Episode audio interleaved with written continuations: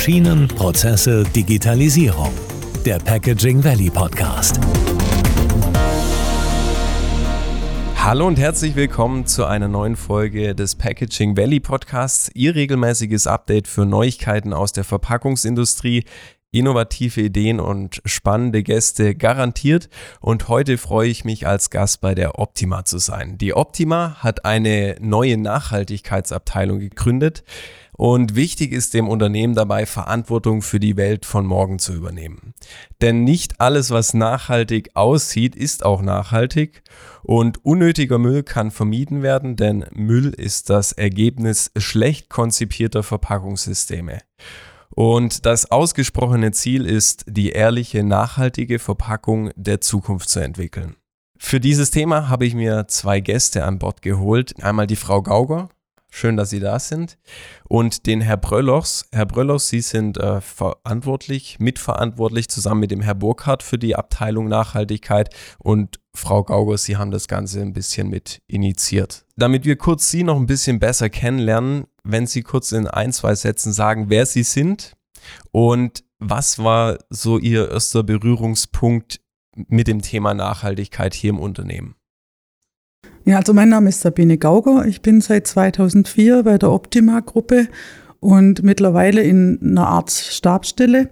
Seit 2009 beschäftige ich mich mit dem Thema Nachhaltigkeit, äh, mal mehr, mal weniger. Es gab schon mal so eine Welle, äh, die schwappte rüber von USA 2009, Sustainability. Mhm. Damals äh, war das nicht so einfach aufzugreifen. Äh, da hat man noch nicht so wirklich bei den Konsumenten auch die ähm, die Sensibilität gespürt. Heute ist man einen Schritt weiter. Man weiß mehr, man kennt auch mehr über die Materialien sich aus und so weiter. Und das war mit dem Grund, warum wir gesagt haben, jetzt ist die Zeit reif für eine Abteilung, die sich darum kümmert. Mein Name ist Dominik Bollocks, bin jetzt seit fünf Jahren bei der Optima, angefangen im Vertrieb bei Nonwovens und jetzt seit einem halben Jahr für das Thema Nachhaltigkeit zuständig. Und was war so der erste Berührungspunkt bei Ihnen mit dem Thema Nachhaltigkeit? Das war die, die Kundenkontakte bei Nonwovens, ja, wo wir den Papierbeutel eingeführt haben. Mhm. Jetzt stellt sich natürlich als erstes die Frage, warum fühlt sich ein Verpackungsmaschinenhersteller verantwortlich für das Thema Nachhaltigkeit? Weil die Verpackungsnachhaltigkeit ist doch eigentlich Sache der Produkthersteller. Also wenn ich in einen Einkaufsladen gehe, dann ist doch eigentlich der verantwortlich, der die Produkte verkauft und nicht der, wo die Verpackung herstellt. Ja, das ist richtig, aber trotzdem sehen wir es auch in unserer Verantwortung.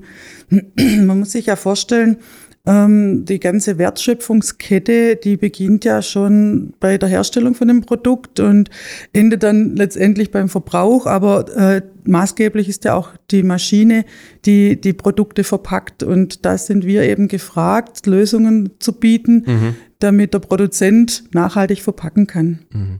War das dann so, dass die Kunden von Ihnen auf einmal auf Sie zugestürmt sind und gesagt haben, oh, wir brauchen jetzt unbedingt nachhaltige Lösungen, helfen Sie mal mit? Oder war das eine Aktion, die von Ihnen ausging, wo Sie gesagt haben, hey, wir bieten das an und dann sind die Kunden gekommen?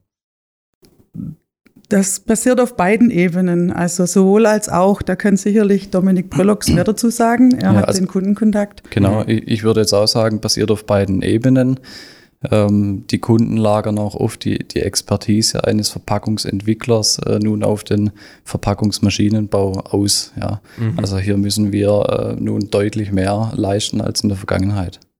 Wenn wir uns jetzt so eine Verpackung mal annehmen. Also wenn wir die uns mal ganz praktisch anschauen, was sind das so Veränderungen, die an der Verpackung ganz konkret vorgenommen werden, um sie nachhaltiger zu gestalten? Vielleicht mal mit ein paar Beispielen, mhm. Herr Bröllers. Jetzt zum Beispiel äh, Thema Kaffeekapsel, äh, Riesenmarkt mhm. äh, für Optimal Consumer. Ähm, haben wir heute oft einen Verbund von verschiedenen Kunststoffen, das heißt ein, ein Kunststoffmix. Und äh, hier gehen wir hin zur Monomaterialkapsel. Mhm. Das heißt, äh, Verwendung nur von einer Kunststoffsorte und so eine äh, optimale Recyclingfähigkeit zu gewährleisten. Wenn man jetzt so eine Maschine baut, was muss man da besonders beachten, wenn man eben sagt, hey, das Produkt soll nachher auch wieder recycelt werden? Mhm. Ähm, wenn wir jetzt zum Beispiel von der Monokapsel sprechen, müssen wir natürlich die Technologien anpassen. Jetzt äh, ganz speziell beim Siegeln, ja, brauchen neue Siegelköpfe, andere Siegeltechnologien, um so auch hier eine äh, sichere Verbindung zu gewährleisten. Und bauen Sie dann auch wieder Maschinen, die für das Recycling, also die die Kapseln zum Beispiel wieder aufnehmen können und wiederverwenden? Also dass es nicht nur recycelt wird, sondern dass es auch wirklich wiederverwendet wird, also die Verpackung?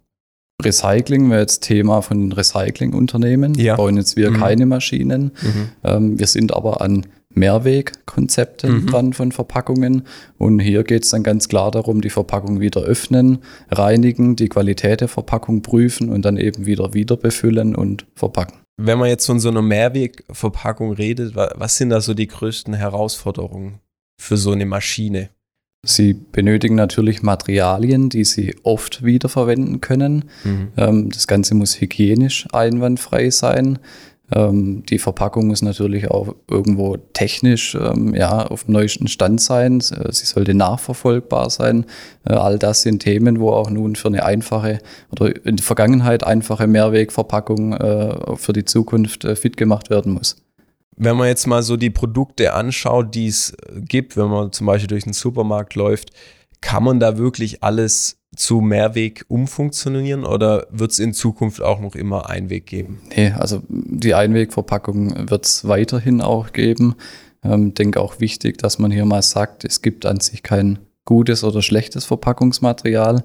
Ähm, jedes Material hat irgendwo seine Berechtigung ähm, und auch seinen Einsatzzweck, weil unterschiedliche Materialien können unterschiedlich schützen. Ja? Sie haben mhm. unterschiedliche ähm, Mindesthaltbarkeitsdauern, äh, äh ja, und somit müssen sie auch unterschiedliche Materialien einsetzen, ja. Aluminium hier ist zum Beispiel unerreichbar aktuell mhm. ähm, mit, mit anderen Materialien und, und von daher geht es hier eigentlich darum, die Verpackung zu optimieren, dass sie besser recycelbar ist oder eben wiederverwendet werden kann. Also das heißt, die weit verbreitete Meinung, okay, Kunststoff ist automatisch schlecht als Verpackungsmaterial, stimmt so nicht, weil Glas ist zum Beispiel wesentlich schwerer beim Transport, braucht auch da mehr Ressourcen.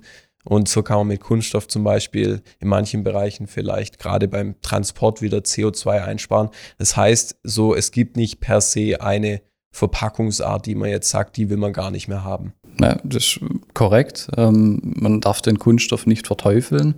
Ähm, wie schon gesagt, es geht eher darum, die Kunststoffverpackungen, wenn man Kunststoff einsetzen muss, zu optimieren, eben mhm. fürs Recycling oder eben für den, für den Mehrweggebrauch. Ähm, ähm, es wäre jetzt nicht richtig zu sagen, wir stellen alles um auf faserbasiert, mhm. ähm, weil wenn wir nur die Wert, äh, Werkstoffe umstellen, ähm, ist es eigentlich mehr ein, eine Verlagerung der Probleme in ein, in ein anderes Werkstoffgebiet. Ja. Was sind denn die größten Herausforderungen bei der Konzeption von so einer Maschine, die auch nachhaltig arbeiten muss? Ja, also ganz großer Punkt.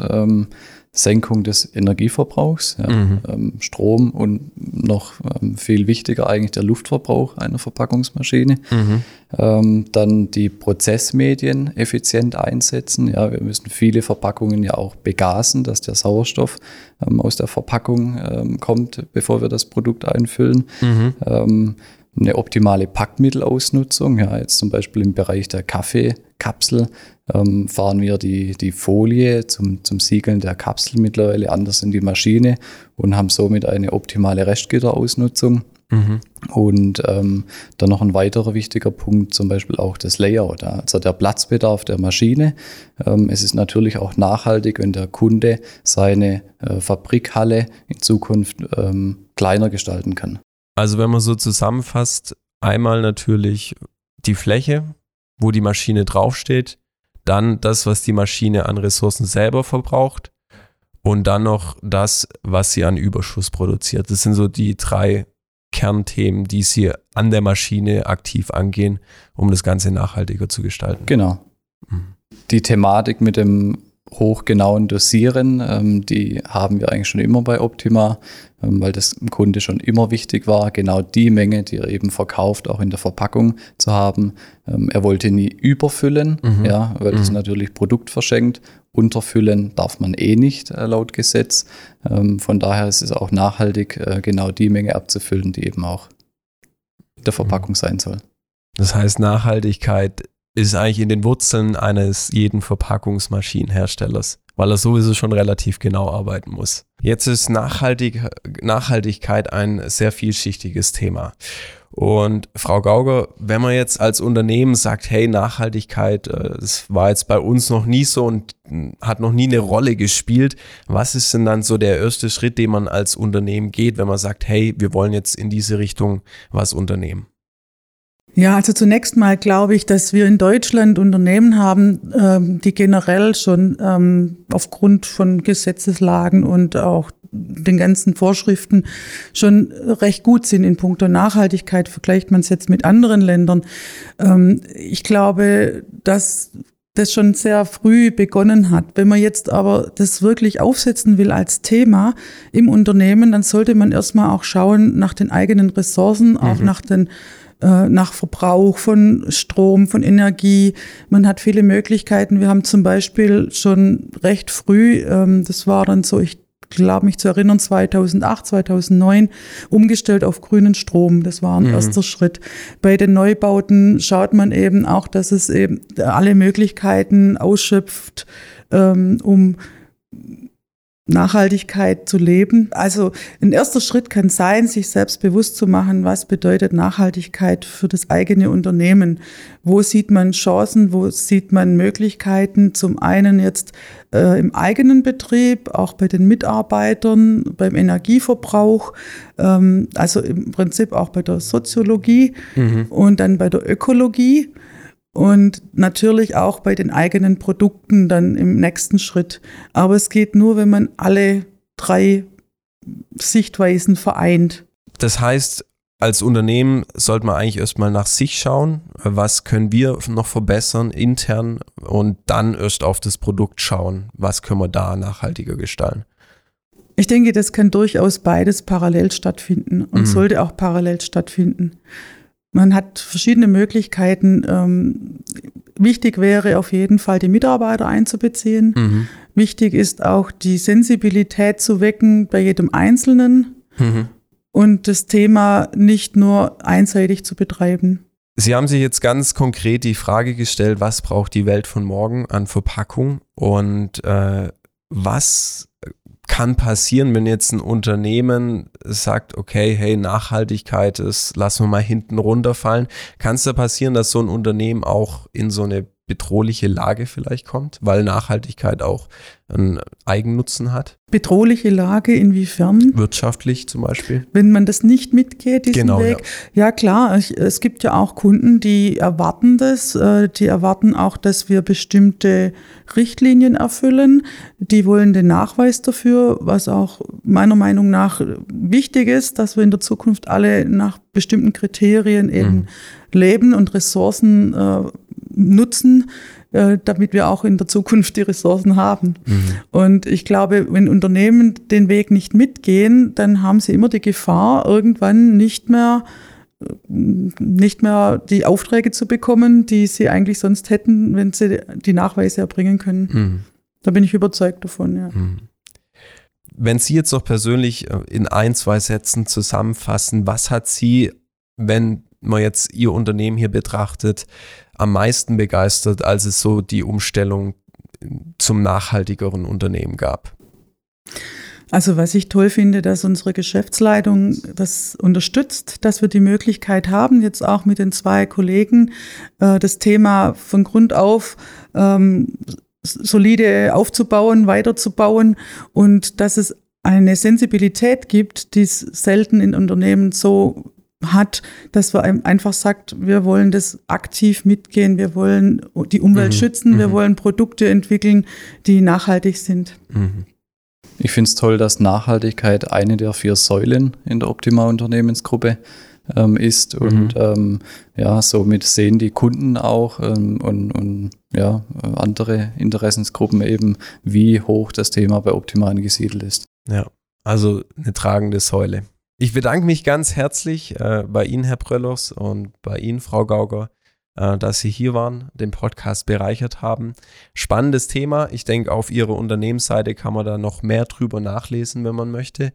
Und Für Sie, liebe Zuhörer, wenn Ihnen diese Folge gefallen hat, dürfen Sie gerne eine positive Bewertung dalassen. Wenn Sie noch Ideen oder Themenvorschläge haben für den Podcast, dürfen Sie gerne eine E-Mail schreiben und natürlich dürfen Sie den Podcast auch gerne abonnieren. Wir freuen uns auf das nächste Mal und sagen an dieser Stelle Tschüss. Wenn Ihnen diese Folge gefallen hat, dann abonnieren Sie den Podcast. Lassen Sie uns eine positive Bewertung da und erzählen Sie Ihren Kollegen davon. Bis zum nächsten Mal.